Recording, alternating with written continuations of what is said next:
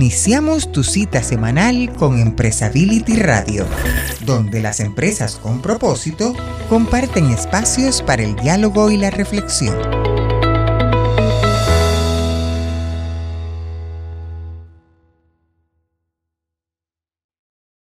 Hola amigos, estamos en una emisión más de Empresability Radio con un gran invitado. ¿Cómo están, Fer, Jaime? Bienvenidos. Muy contentos, Felipe, muy, muy contentos, sobre todo porque efectivamente Rubén Escuglia, además de ser una persona de excelente charla y buen humor, pues tiene mucho que enseñarnos y que, darnos a conocer. Así que va a ser una plática de lujo y como siempre saludando a, a Fernando Solari. Gracias Jaime, gracias Felipe y en particular muchas gracias Rubén por, por permitirnos tener este diálogo. Yo a Rubén lo conozco desde hace un tiempo y realmente la pasión, el talento y las cosas que logra son muy atractivas, entusiasman a todos, pero no quiero anticiparme, no quiero anticiparme porque hoy va a ser él quien nos cuente todo lo que hace, cómo lo hace y quien descuento que nos va a abrir un panorama nuevo y nos va a dejar entusiasmados para seguir su senda o juntos recorrer una nueva. Así. Es un especialista en poder anticipar, en poder visualizar esos escenarios futuros que se dicen. O sea, el, futuro para poderlo hacer realidad, la primera parte es visualizarlo, ¿no? Y a veces eh, tendemos a, pensar en el futuro, pero nada más como algo lejano que no lo construimos, ¿no? Nos va a ayudar a reflexionar y a pensar sobre diferentes herramientas y formas de poder construir un, un futuro más sostenible grandes herramientas y grandes iniciativas de las que nos estará platicando el día de hoy, ¿no, Fer? Creo. Cuento, Felipe Jaime, que en Argentina todos los que venden futuro los llamamos vendehumo, porque vender futuro es nada, generalmente una expresión de entusiasmo. Pero Rubén ha desarrollado estrategias y herramientas donde realmente cuando te lo cuenta decís, caramba, sí se puede prever, sí se puede evaluar y sí se pueden lograr grandes cosas anticipándose. Pero de nuevo, entro en la trampa de anticipación y lo que vamos a tener hoy va a ser un diálogo así. Es importante, Fernando, dices tú que, que puede hablar de varias cosas y me queda muy claro porque en su semblanza vemos que Rubén ha sido o es un emprendedor siendo fundador de Futópico EdTech, un juego de realidad alternativa para que entendamos las características disruptivas de los escenarios presentes y futuros. Pero además de eso, eh, se ha metido al ámbito corporativo como consultor, ya que él trabaja para que empresas y organizaciones sean capaces de trazar esos futuros. Y además es filántropo por lo que nos han contado, porque pues es un apasionado de la educación. Él dice siempre que tanto al aprender como al enseñar y preside una institución, una asociación de educación ambiental para el futuro. O sea que, pues, emprendedor dedicado a las empresas y filántropo en el terreno de la educación, creo que tenemos un perfil extraordinario, Felipe. No, no, no, maravilloso. Pues, ¿qué te parece, Jaime, si le dejamos el micrófono a, Rubén y a Fernando para que nos introduzcan en esta interesante conversación? Adelante. Muchísimas gracias, Jaime, Felipe. Buen, bienvenido. muchas gracias por estar con este diálogo con nosotros. El, agradecido soy yo de poder participar en este espacio que ustedes han creado. Yo creo que este tipo de espacios son importantísimos.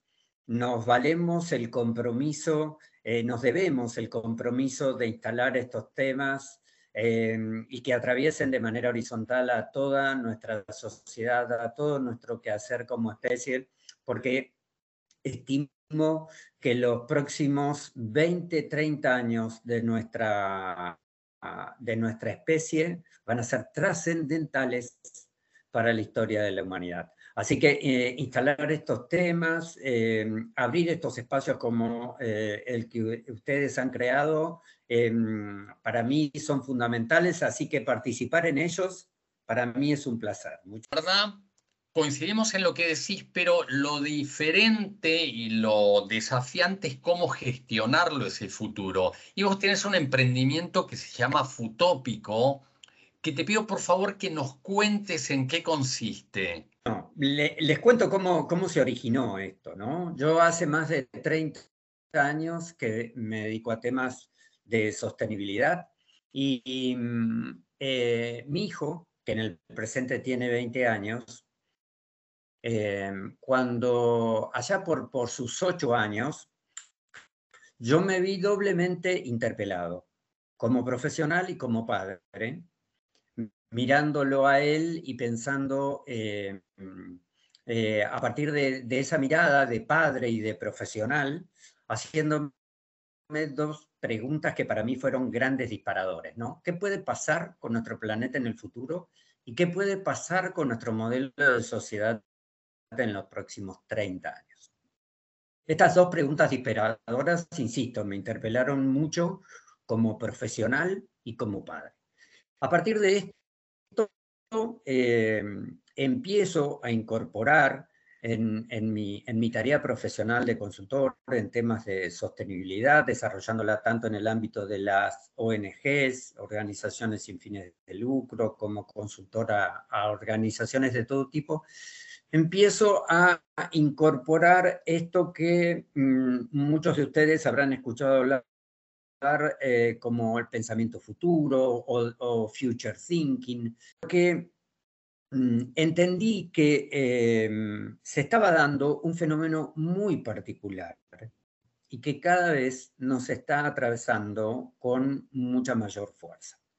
Cuando a nosotros nos consultan sobre el futuro, la mayoría de nosotros eh, va a responder sobre el futuro en base a un entendimiento presente que tenemos de la realidad y es básicamente eh, vamos a, dar una respuesta de ese futuro de manera lineal. ¿Y a qué me refiero yo con, con una respuesta de manera lineal? A que más o menos va a ser una respuesta que va a ser una extrapolación, una proyección del presente.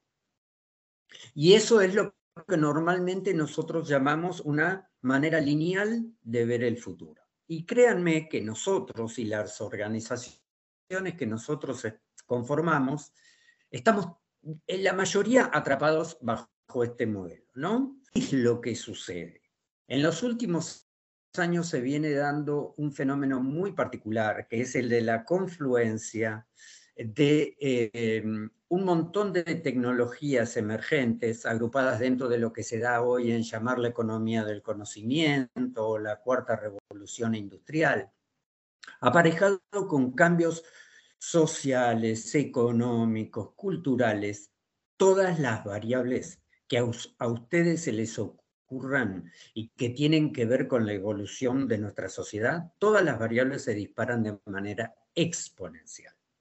Entonces, esta diferencia entre la exponencial, eh, entre la manera exponencial que se da la realidad y la forma lineal en que nosotros y las organizaciones que formamos, miramos esa, esa, esa realidad, esa diferencia es lo que normalmente ustedes habrán escuchado hablar como disrupción.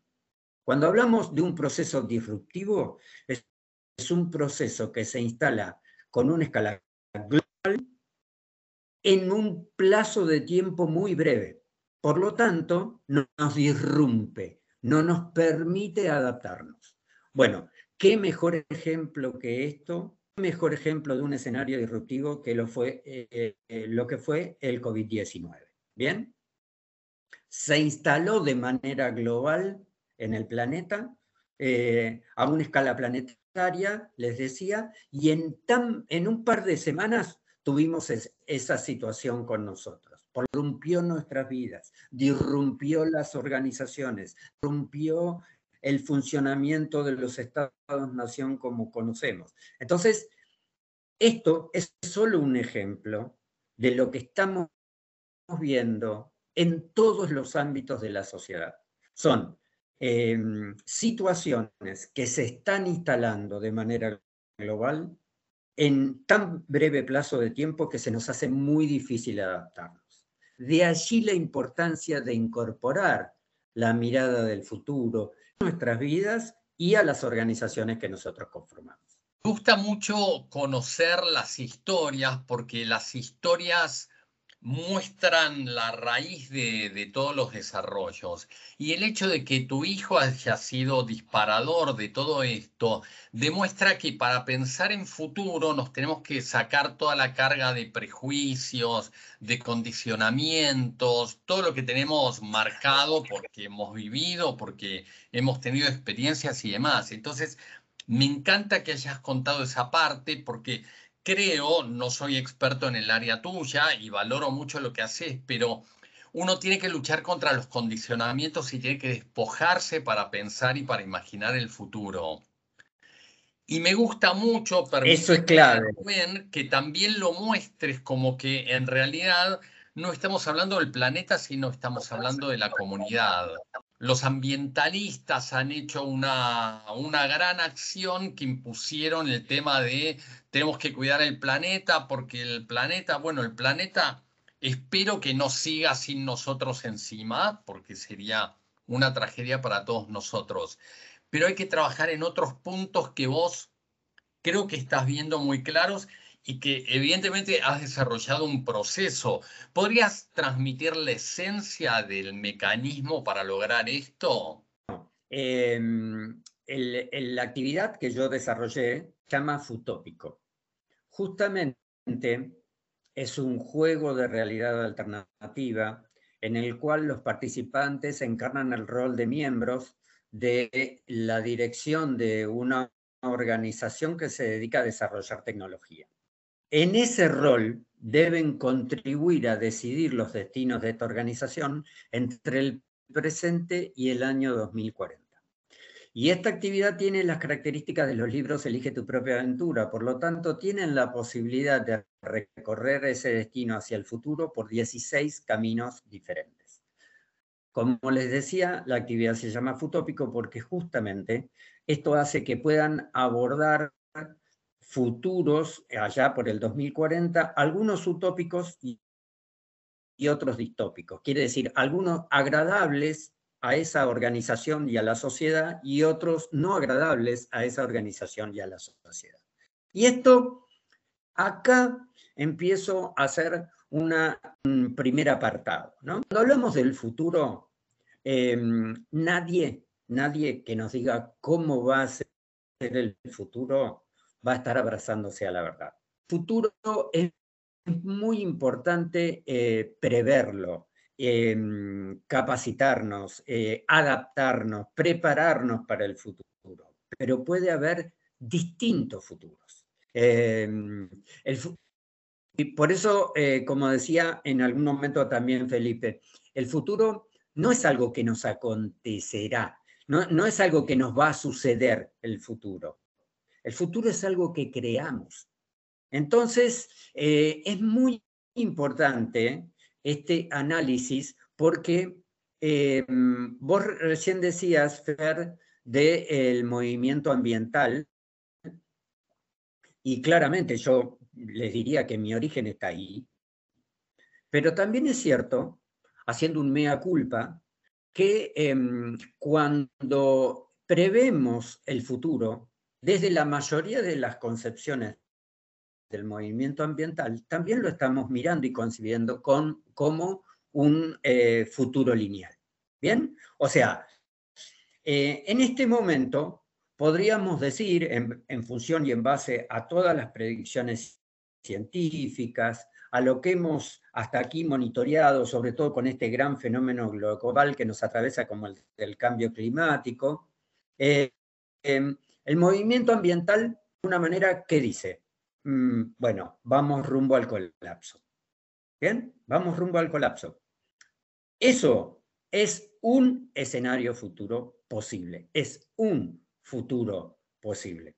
Pero la realidad es que eh, hay un profesor de la Universidad de Hawái, eh, James Dayton, que dice que em, a lo largo de la historia se han dado cuatro arquetipos de futuro. Uno es el colapso. Se ha dado en distintos momentos de la historia este escenario. Pero también existen tres escenarios posibles más. El escenario, eh, al, al colapso le sumamos el escenario eh, de crecimiento, que es ni más ni menos que el lineal que explicábamos hoy. Hay un tercero, que es un escenario llamado de restricción, donde frente a una situación em, política, económica, ambiental, em, por ejemplo, los estados-nación restringen nuestro quehacer dentro de la sociedad. Y un claro ejemplo de esto es lo que pasó con el COVID. El COVID es un ejemplo de un escenario de restricción, donde nos dijeron a dónde podíamos viajar, cuándo podíamos salir de nuestras casas, eh, qué actividades realizar, a dónde nos podíamos mover. Bueno, esto claramente es un ejemplo de escenario restrictivo frente a un acontecimiento económico, social o ambiental que, eh, que está sucediendo en la sociedad. Y el cuarto escenario futuro es el de la transformación. El escenario de la transformación es cuando cambia completamente el paradigma vigente. Y en este caso, este escenario de transformación es el que a lo mejor viene de la mano de em, nuevos descubrimientos, nuevas tecnologías que a nosotros nos permitan enfrentar de manera creativa Em, soluciones eh, y abordar problemas em, que, mm, insisto, en los otros escenarios no está contemplado. Entonces, normalmente cuando hablamos de futuro, no hablamos de imaginar un futuro y prepararnos para un futuro, sino prever cuáles pueden ser los cuatro posibles escenarios eh, eh, o escenografías posibles de ese futuro y a partir de esto determinar lo que se llama el futuro preferible. ¿Cuál es? En función de estos cuatro posibles escenarios, ¿cuál es el futuro preferible de Rubén Esculia como profesional? ¿Cuál es el futuro preferible de tal o cual organización? ¿Cuál es el futuro preferible de mi país?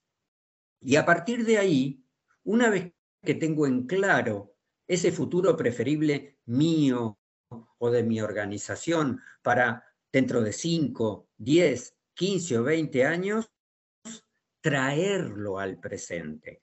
¿Cómo ese futuro preferible puedo empezar a crearlo y a construirlo a partir de hoy? para hacer realidad lo que les comentaba antes, que el futuro no es algo que nos va a suceder, es algo que creamos. Por eso Futópico intenta, sobre todo eh, llegando al sector joven de la población, este es un programa que hemos orientado sobre todo para jóvenes de entre 17 a 35 años, que ellos entiendan la característica disruptiva de los escenarios presentes y futuros, pero paralelamente a eso, darles herramientas para que sean capaces de crear modelos de negocios o de organización de manera innovadora y que generen triple impacto, económico, social y ambiental. Y acá una breve aclaración en relación a los jóvenes. Parecería como que nosotros los adultos somos los que estamos atrapados en el modelo lineal. Pero créanme que si ustedes analizan las carreras que están abrazando los jóvenes en la actualidad, no solamente en América Latina, sino también en los grandes países desarrollados, vamos a encontrar que los jóvenes más o menos están eligiendo las mismas carreras que hace 30 años atrás. Esto es grave, esto es preocupante, porque quiere decir que los jóvenes están tan atrapados bajo el modelo de pensamiento lineal como nosotros. Entonces, necesitamos llevar esto no solamente a las organizaciones presentes, sino también a nuestros jóvenes, para que entiendan que el mundo va a cambiar en los próximos 5 barra 10 años de manera radical. Es, es algo potente lo que estás planteando. Permíteme que te pregunte, antes de ir a un corte, luego de esta respuesta vamos a hacer un corte y por supuesto volvemos con vos, pero vos bien decís que el futuro no viene, el futuro lo creamos. Y en todos estos ejercicios que has hecho con jóvenes particularmente, evidentemente has encontrado una tendencia de hacia dónde va ese futuro preferido o esa intención de tener un futuro. Recién hablabas de las carreras, que las carreras a lo mejor tienen que ver con un abanico de posibilidades actuales, porque a los chicos les toca elegir hoy, esto es cierto, pero ¿hacia dónde ves la tendencia? ¿Ganan los apocalípticos? ¿Ganan los, los proactivos y esperanzados? ¿Verdad, Fer, que acabas de dar en el, en el clavo? Si yo pudiera resumir, vamos a hacer de cuenta que, imagínense, eh, una gran contienda de boxeo en Las Vegas, ¿no? Dos grandes luchadores sobre el ring. Imagínense eso, dos grandes luchadores en el ring. En este momento, si yo tuviera la posibilidad de hacer una gran síntesis, vería en ese ring dos grandes luchadores.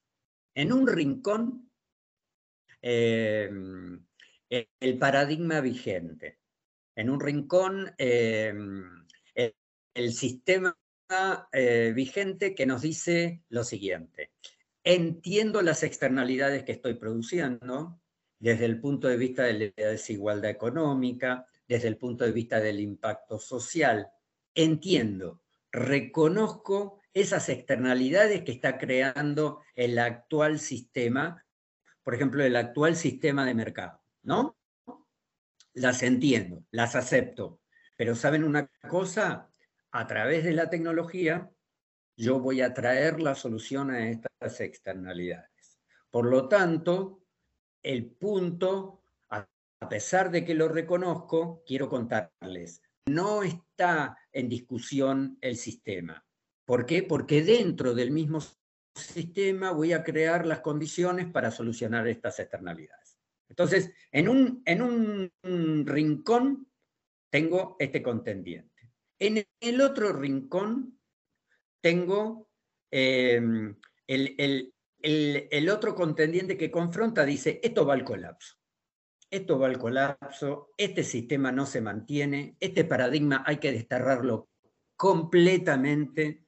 Eh, vamos rumbo colisión, no nos queda tiempo, Em, no hay otra alternativa que ir, por ejemplo, al decrecimiento, ¿bien? Em, y hay que cambiar absolutamente el sistema, ¿bien? Estas yo les diría que son, si pudiera hacer un gran resumen, como que son los dos grandes contendientes, ¿no? Con algunas variantes de golpes, con algunas variantes de estrategia, uno se mueve a veces más en el ring que el otro, uno esquiva golpes, el otro lanza, eh, pero básicamente yo les diría que esta es hoy la pelea de fondo em, de Las Vegas. Ahora, si lo pasamos por el tamiz del pensamiento futuro, em, seguramente ninguno de los dos va a ser el ganador seguramente ninguno de los dos va a ser el ganador. Cuando veamos los escenarios futuros, seguramente el paradigma vigente no se va a extrapolar de manera lineal y seguramente el rumbo colapso, colisión, que muchas veces fue ya eh, a la historia de la humanidad predicho, em, seguramente no, no llegaremos tampoco a eso. Pero como decía un filósofo italiano Gramsci, ¿no? El problema es que en estas tensiones que se dan en la historia, el problema es que lo viejo no termina de morir y lo nuevo no termina de nacer. ¿no? Es un escenario de sorpresa hasta la vuelta de la tanda. Este, muy interesante, pero para no eh, cortar la conversación con, con, Rubén en medio de una pregunta, ¿qué les parece si hacemos un pequeño corte y regresamos para continuar esta conversación interesante? ¿Cómo no, Felipe? Empresability Radio. Estamos en Empresability Radio hablando con Rubén Escuglia. Rubén nos está contando que el futuro lo vamos a hacer nosotros, no podemos esperar una bendición, no podemos esperar un milagro, vamos a tener que, tomar la responsabilidad, ponernos la tarea al hombro y, y crear el mejor futuro posible para nuestra comunidad. Por lo tanto, viene un trabajo que creo que de todas maneras Rubén no va a ser tan arduo, tampoco es que nos vamos a tener que poner toda la humanidad con pico y pala para crearlo. Creo que es un cambio un poco más sutil de los cambios que ha habido que nos antecedieron a nosotros, ¿no? Evidentemente hemos tuvido distintas eras la humanidad, creo que pasa por la sutileza, pero por favor te queremos escuchar a vos al respecto. Creo que lo más traumático de este cambio de escenarios es eh, que claramente debe empezar por uno mismo. Este cambio eh, muchas veces, y lo digo en, primera persona, en, mis años de juventud, eh, me sentía el, guerrero que quería cambiar el mundo, pero claramente a partir de la, de la sapiencia y la sabiduría que van dando los años, Em, este cambio em, es esencialmente un cambio que se genera de uno en uno y, empieza por nosotros mismos, porque como en un momento dije anteriormente, somos nosotros los que conformamos los círculos familiares, los círculos de organización, una universidad, una empresa, una iglesia, somos nosotros. Em, en la medida que nosotros tengamos la capacidad para sacarnos, para despojarnos de los paradigmas que nos han moldeado, que han moldeado nuestras vidas a lo largo de todos estos años, paradigmas políticos, económicos, religiosos, culturales, científicos, científicos, porque el paradigma científico se recrea todo el tiempo. Entonces, em, yo creo que esa es la gran, la primer gran tarea, ¿no? ¿Cuántas, ¿Cuántos colegas yo escucho a diario decirme, no, ¿sabes qué? Yo ah, realmente eh, esto ya para mí no es. Entonces, cuando uno de alguna manera queda, em, eh, como decimos en Argentina, queda frisado, queda congelado en esa realidad, que claramente que no podemos esperar que nuestra organización el día de mañana tenga la capacidad o la dinámica para adaptarse a las nuevas realidades o los nuevos escenarios. Entonces, esto empieza por uno, porque es, eh, miren, no hace mucho hablaba con un referente de la industria automotriz, ¿no? Entonces él me hablaba del futuro y él me hablaba del futuro de los autos eléctricos, porque si yo estoy en el sector automotriz y miro el futuro, entonces naturalmente digo, ah, ok, el futuro del negocio automotriz son los autos eléctricos. Y ese es un típico ejemplo de mirar el futuro de manera lineal. Hoy estoy en el negocio automotriz, en el futuro voy a estar en el negocio automotriz, pero con autos eléctricos. Y en realidad, em, puede ser que sí, pero el futuro va a ser la movilidad. Ya no vamos a hablar solo de automotriz, va a ser la movilidad cómo nos vamos a mover, a desplazar de un punto al otro en el futuro. Y eso va a hacer que confluyan muchas industrias y muchas tecnologías y a lo mejor antes yo me desplazaba del punto A al punto B en auto. Pero ahora me voy a desplazar del punto A al punto em, eh, A sub 1 en auto. De, en el punto A sub 2 me voy a subir a una bicicleta eléctrica.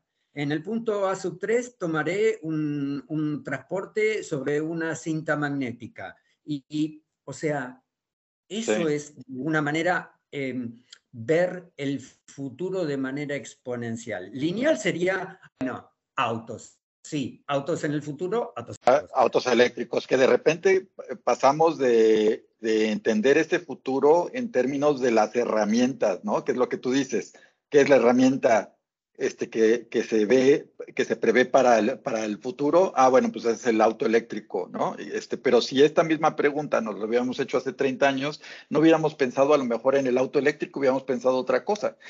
Yo creo que gran parte de este problema, y nos lo has planteado tú, Rubén, es que a todos nos han enseñado a entender el mundo con paradigmas, pero no nos han enseñado a romper esos paradigmas o entender que esos paradigmas son temporales.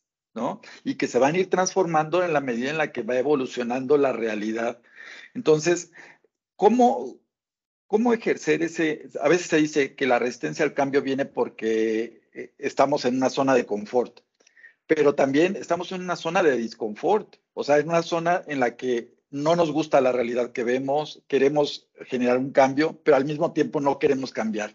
¿Cómo, desde el punto de vista tuyo, eh, que has trabajado también mucho el tema de, educación, podemos hacer ese cambio de pensamiento eh, este, que empieza evidentemente sí por los individuos para llevarlo después a las organizaciones. Y desde el, punto de vista de la educación, Felipe, es muy desafiante porque nosotros estamos acostumbrados a que el conocimiento parte de eh, el docente hacia el alumno, parte de arriba hacia abajo de manera vertical. Entonces, em, el gran desafío es que nosotros como docentes podamos crear las condiciones para entender que a lo mejor el conocimiento puede hacerse del alumno hacia el docente, del docente hacia el alumno, que tenemos que tener la capacidad para que el alumno nos interpele y nosotros reflexionar sobre esa interpelación. Entonces, em, básicamente es tener la capacidad para que lo que el paradigma de lo que significa la autoridad pueda ser desafiada.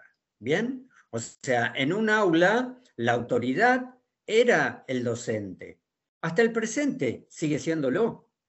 Entonces, ¿cómo crear la realidad para que por ejemplo, en el ámbito educativo, el docente tenga la, apertura para crear una instancia mucho más horizontal de aprendizaje eh, y, y, tenga la capacidad que los alumnos lo puedan permear también con sus conocimientos, con sus experiencias y, pueda él estar al mismo tiempo que enseñando y guiando mismo tiempo aprendiendo. Y esto a todo nivel, ¿no es cierto? Nosotros no concebimos el futuro, eh, eh, por ejemplo, eh, sin los estados-nación. La, historia nos ha mostrado que hemos pasado por distintas instancias, ¿no es cierto? En un momento estuvimos sometidos a un formato feudal, mercantilista, Em, eh, eh, mm, de, reinos, de imperios. Bueno, todo esto a lo largo de la historia ha ido cambiando. Hoy estamos conformados básicamente en sociedades que se nuclean a través de los estados-nación. ¿Van a seguir existiendo los estados-nación en el futuro? La educación, la salud, la seguridad, la va a seguir suministrando un Estado-nación? ¿O hoy yo me voy a transformar más en un ciudadano global y voy a poder incorporarme de acuerdo a las reglas de juego que se den más en un área geográfica o en otra? Entonces, no nos imaginamos, el, eh, hoy por ejemplo uno escucha hablar del futuro de la democracia, futuro de la democracia. Bueno, ¿Nos imaginamos un futuro de un Estado-nación que no sea ordenado por la democracia? A lo mejor un futuro donde los Estados-nación se transformen más en pequeñas comunidades autogestionadas. ¿Puede ser? ¿No puede ser? Bueno, tenemos que tener esa capacidad de em, reflexionar sobre ellas, ¿no? Y esto hace que las estructuras actuales crujan, hagan ruido, se quiebren, modelos de eh, poder claramente enquistados que no quieren que eso se mueva. Bien, entonces, bueno, eh, eh, hay a veces una incapacidad de poder salir del paradigma, pero también es cierto que hay sistemas que, van a hacer todo lo posible para que no, no perder esa cuota de poder. Sin duda, Rubén, pero permíteme, uno de los temas que, que queríamos hablar era cómo se preveía la organización social. Es un tema sobre el cual estás hablando, pero una de las preguntas concretas era, ¿cómo veías el tema del liderazgo? El otro día eh, Macron salió a anunciarle a su comunidad y un poco al mundo que se acabó la era de la, mm, de la abundancia. Mientras que en realidad el responsable de que se mantenga o no la era de la abundancia, en buena medida era él como líder representativo de la comunidad. Le echan la culpa a la guerra, la guerra es culpa de decisiones políticas claramente, el control del del gas en manos de Rusia que está atacando otro país, es una decisión absolutamente de líderes. Entonces, creo que están empezando a ocurrir estas cosas que vos nos planteás con mucha claridad de, están empezando a crujir algunos escenarios violentamente, pero en concreto te quería preguntar cómo, cómo preveías la organización social ¿Y qué pasaba con los liderazgos? La verdad, creo que es complementario. Creo, mm, Fer, que va a haber, em, yo creo que, lo, que, lo, que, mm, los próximos 20, 30 años, como decía en un momento de la charla, van a ser muy, muy eh, desafiantes mm, para la especie humana. Bien. Em, si vos me preguntás, eh, yo veo veo eh, la confluencia de cambios culturales, sociales, económicos y tecnológicos que de alguna manera están, mm, de alguna manera transmitiéndonos. En, pensamiento futuro hay un, hay un concepto clave que son las señales. ¿Bien? Las señales suelen decirse son como los pequeños ladrillos, las unidades eh, básicas sobre las que se construyen las paredes de los escenarios futuros, ¿no?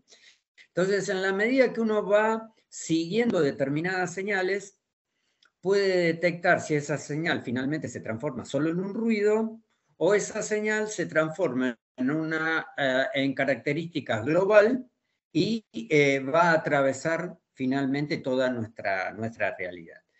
Todas las señales apuntan en distintos ámbitos a la descentralización del poder, a la autogestión.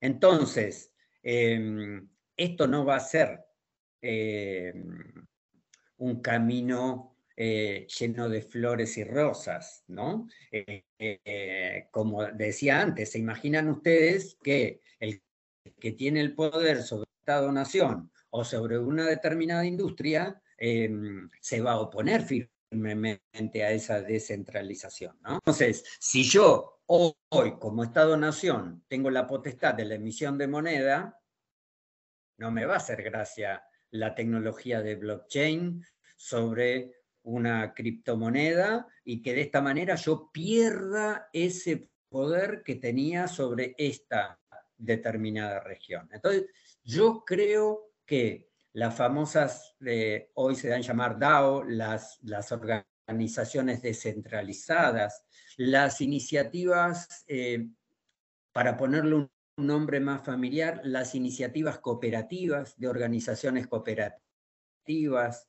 donde cada comunidad pueda generar una autogestión, ya sea de sus recursos naturales, económicos, sociales, culturales, yo veo señales, de que estamos yendo en, ese, en esa dirección, ¿no? Eh, em, antes em, yo tenía que ir a un colegio que estuviera en la radio de donde vivía mi familia, de mi hogar.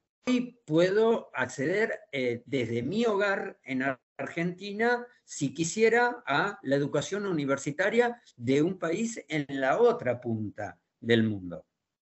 Hoy puedo desarrollar un dispositivo digital, esto que vos me preguntabas de los jóvenes antes. Hoy los jóvenes siguen creyendo que su destino, que su futuro está emigrando a un gran centro urbano. Y esto pasa en América Latina, en Asia, en Europa y en América del Norte. En todos lados pasa exactamente lo mismo. La despoblación de las zonas rurales en Europa se da de la misma manera que se da en Latinoamérica. ¿Por qué? Porque los jóvenes no imaginan su futuro en un lugar que no sea un gran centro urbano. Pero hoy sí se están dando las condiciones para que esos jóvenes con las confluencias de tecnología puedan crear realidad en su propia comunidad, de manera cooperativa o de manera autogestionada. Entonces, estamos viviendo un proceso histórico único que antes no se había, no se había dado. Gracias a las tecnologías digitales, a las economías digitales. Bueno, esto se puede dar, se está generando hoy. Entonces, eh, es un movimiento que tiene señales que va creciendo globalmente, pero es de esperar que haya fuerzas, las históricas fuerzas que se opongan a eso, y eso claramente va a generar grandes conflictos. En el tema de la sustentabilidad, yo, yo me doy cuenta por oírte que eres un imagínelo, o sea, tú estás imaginando qué va a pasar, imaginar es un ejercicio difícil, ¿eh? no es cualquier cosa, tú tienes que estar viendo del pasado al presente y luego al futuro. Y entonces yo te preguntaría a ti, en términos de lo ambiental, de, la sustentabilidad ambiental, ¿cómo ves el futuro en relación a toda la serie de normas e instrumentos que se han creado eh, y que han preocupado a la gente, nos tienen preocupados todos, el calentamiento global, la deforestación de los bosques, todo en medio de ese panorama, ¿qué futuro vislumbras para la gente común respecto de estos temas? Bien, cuando yo empecé en temas de sostenibilidad hace más de 30 años, iba a una organización y me atendía el gerente de seguridad de higiene. En otra empresa me atendía el gerente de relaciones institucionales. En otra empresa me atendía el gerente de marketing. Era un tema ausente completamente de las organizaciones. No estaba en la currícula educativa de ningún país. No formaba parte de ninguna política pública. Entonces, em, si yo tengo que ver ese pasado, que lo viví yo, que lo, lo, transcurrí yo, a este presente, donde em, toda organización em, entiende el concepto de responsabilidad social empresaria, que, el tema de la ah, sustentabilidad está presente en las políticas públicas, que hoy los jóvenes abren un manual y ya está en la currícula de cualquier ministerio, de cualquier país em, en el, en el planeta. Quiere decir que hemos avanzado un montón en este tema.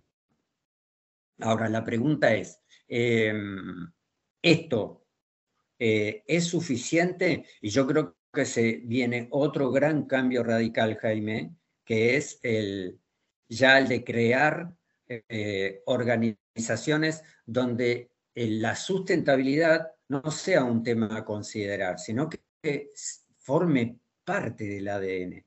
Eh, los modelos de negocios de cualquier industria van a mutar completamente en los próximos 5 a 10 años. Entonces, creer que hoy yo fabrico celulares y porque reciclo los residuos o porque tengo un panel solar en el techo, ya es suficiente como política de sustentabilidad de mi empresa, claramente que esto va a formar parte de un gran cambio radical en, los modelos de negocios, en donde no va no va a ser posible tener un modelo de negocio que no sea regenerativo, que no forme parte del desarrollo de un producto o de un servicio ya en su ADN el modelo regenerativo, que sea capaz de ofrecer un, servicio o un producto a la comunidad, pero que al mismo tiempo sea de vehículo regenerador de los entornos naturales. Porque si no, no, claramente no tenemos más tiempo para que sea sostenible.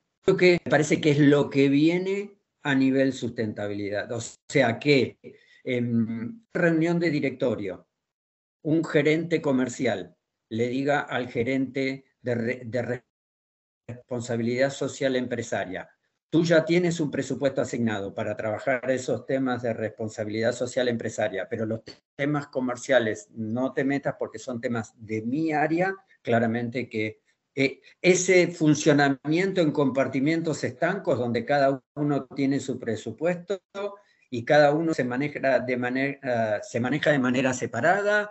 Eh, tengo una gerencia de responsabilidad social empresaria, pero no se mete y no me toca el core business de mi modelo de negocio. Bueno, claramente eso no va a, a poder ser posible y es por eso que yo, cuando escucho el concepto de innovación, siempre le agrego el concepto de innovación sostenible. Cada vez que hablemos de innovación, va a tener que ser innovación sostenible.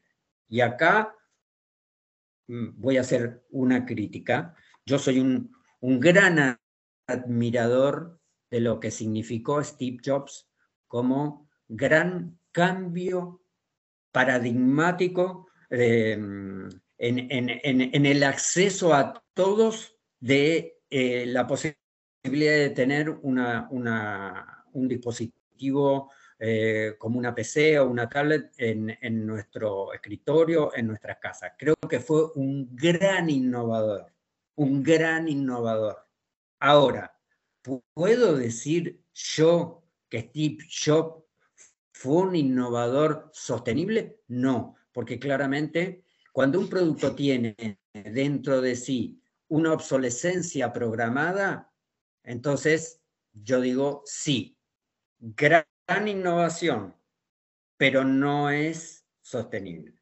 Entonces yo creo que cuando hoy hablamos de procesos de innovación, sí o sí deben ser sostenibles. Ya no basta con generar un gran descubrimiento tecnológico que a lo mejor nos facilite tal o cual acción, si no viene acompañado también, como decía antes, como parte de un ADN de un modelo de negocio regenerativo.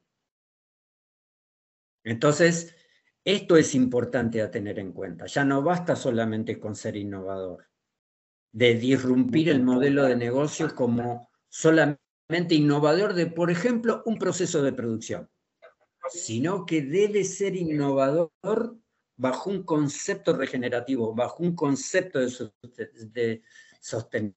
El gran reto está siendo mucho el pasar de, voy a decirlo así, de departamento a cultura.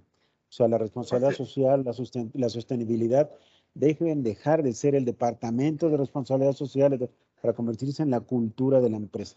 Mira, es, creo que la comercialización le sigue dando batalla en este asunto al tema de la sustentabilidad. Ayer en la tarde tuve una comida con alguien que trabaja en Apple y decía, ya van a sacar el, iPhone 14, perfecto, excelente, ¿qué tiene de nuevo? Y me dice lo mismo que vienen diciendo a mí y a todo el mundo desde el iPhone 10. Más velocidad, más batería, más... Pero no tiene nada nuevo, nuevo, no. La verdad es que lo más nuevo sería reconocer que no necesitas estar comprando cada año un celular nuevo. Eso es, eso es antisustentable, ¿no?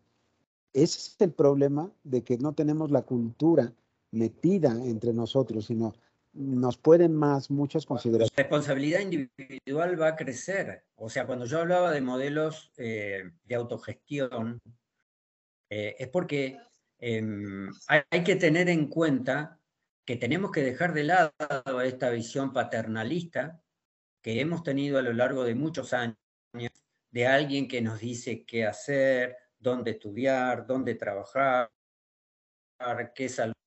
Esta visión paternalista del modelo de sociedad y hacernos cargo y decir, bueno, ¿cómo voy a autogestionar esto? ¿Por qué? Porque mm, eh, como consumidor, el otro día una amiga me decía, estoy muy preocupada porque no sé dónde tirar estos residuos. Y yo le decía, bueno, posiblemente no haya un lugar donde disponerlos, pero lo que yo te aconsejo es que la principal responsabilidad como consumidor es a la hora de comprarlo. Eh, ¿Realmente lo necesitabas? ¿Necesitabas dos? ¿Necesitabas tres? Famosas ofertas, las famosas... Hay que, como consumidor, tenemos que ser realmente muy responsables de eso. Muy conscientes y responsables, porque... Porque de repente pasa... Yo admiro, admiro las sociedades desarrolladas, pero también entiendo que si ese modelo yo lo extrapolara a cualquier otra región del mundo y tuviera estacionada en la puerta de mi casa un auto para mi hijo menor, un auto para mi hijo del medio, un auto para mi hijo mayor, un auto para mi señora y un auto para mí. Hello. Por más que sean eléctricos, eso nunca va a ser sostenible. Y un poco lo que nos decía Jaime en el ejemplo de, de Apple, ¿no? O sea, es la innovación tiene que venir en el sentido y tenemos que entender como empresas la necesidad de generar innovación para resolver verdaderas necesidades humanas y no crear nuevas necesidades, ¿no? Decían que eh, Steve Jobs era un, sí, un visionario porque supo crear una necesidad que el hombre no necesitaba, ¿no?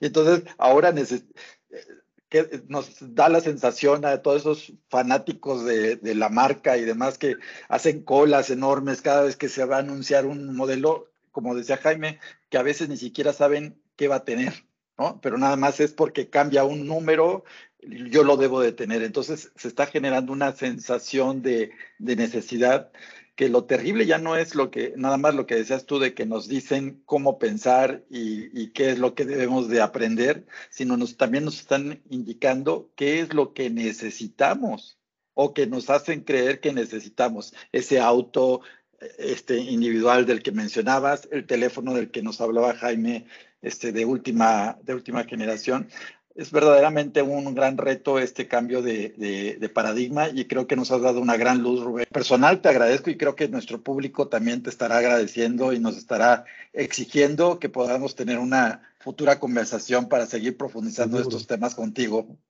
La verdad es que encantado de, como les dije al principio, de participar en este espacio de reflexión junto, junto a ustedes. Eh, eh, y, bueno, como en, algún momento lo dijo Fernando, eh, mm, cuenten conmigo porque soy un apasionado de, estos temas y, sobre todo un apasionado de poder llegar a, nuestra audiencia, eh, al menos em, con la posibilidad de haber creado en ellos la, posibilidad de reflexionar, la posibilidad de, pensar. Em, que no, que no le tengan miedo al futuro, em, que no le tengan miedo a la dinámica de los cambios, em, simplemente estar abiertos, eh, preparados para ellos y, imaginarse, imaginarse ese futuro que a lo mejor en el cual les gustaría estar dentro de 5 o 10 años y a partir de ahí empezar a entender qué debería ser hoy para crear o construir ese futuro en el que me gustaría estar dentro de 5 o 10 años. qué maravilla, Rubén. Pues con esto que nos acabas de decir, de cerrar, ¿qué más podemos decir, Jaime? no, no, pues muy bien. ¿Cómo, ¿Qué hacer hoy para, para después mañana? Excelente. Rubén, por cierto, Felipe y Fernando, quiero compartir con ustedes y con todos que Rubén desde el día de ayer forma parte de la comunidad Empresability allá en comunidad.empresability.org. Ya eres parte de un grupo de cuántos vamos ahí, Felipe, cuántos. Pues ya vamos este, eh, acercándonos a los 3.700 este, integrantes de la comunidad. Pues entre otros, gracias a Rubén que entró el día de ayer, te damos la bienvenida también, así como invitamos a todos los que nos escuchan a inscribirse y estar en este mundo. Y qué buen podcast, ¿verdad, Fernando? Realmente. Y a crear, a crear, a seguir sumando a seguir sumando y, generando más masa crítica de este movimiento. Hemos logrado un magnífico podcast número 64, me parece, ¿no, Felipe? Ya, no, Jaime, vamos 87. el 87. Yo siempre he estado peleado con los números, ¿eh? pero Felipe se lo sabe siempre al detalle. Qué barbaridad, muy bien. No, más, más de 60 son las columnas de Fernando cada semana, que por cierto el día de hoy acaba de sacar una, una nueva columna que también aprovechamos para invitar a todo nuestro público a, que lo lea y aprovechar también la, oportunidad de, este, de invitar a Rubén, porque si escribe como habla, queremos tener una columna, un artículo de Rubén ahí en nuestra comunidad. Claro que sí. ¿De qué se trata tu columna de hoy, Fer? Sobre, sobre esto de Macron, ¿no? Sobre esto de Digo, Macron y cuántos más. ¿Cómo va a tener la, la desfachatez de decir cambió una era y yo no tengo nada que ver? Entonces, bueno, preguntando qué pasa con los liderazgos y cómo resolver esta situación desde la comunidad. Hoy lo haría mucho mejor después de charlar con Rubén, pero ya las cosas están, cuando se imprimen, no hay más tiempo. Pero enriquecidos y agradecidos, Rubén. La verdad, un gusto contar con vos y me imagino que vamos a pensar en un montón de actividades para hacer a través de Sustainability con tu apoyo, porque descuento que van a ser enriquecedoras para toda la comunidad. Bien. Pues muchas gracias, Fernando, Rubén, Felipe.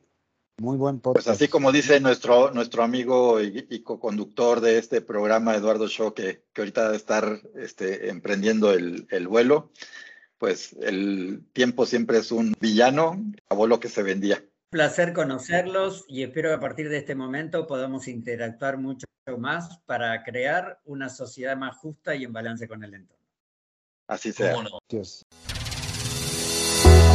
Y hasta aquí, Empresability Radio, tu espacio para dialogar y reflexionar sobre las empresas con propósito. Estaremos esperándote para la siguiente semana.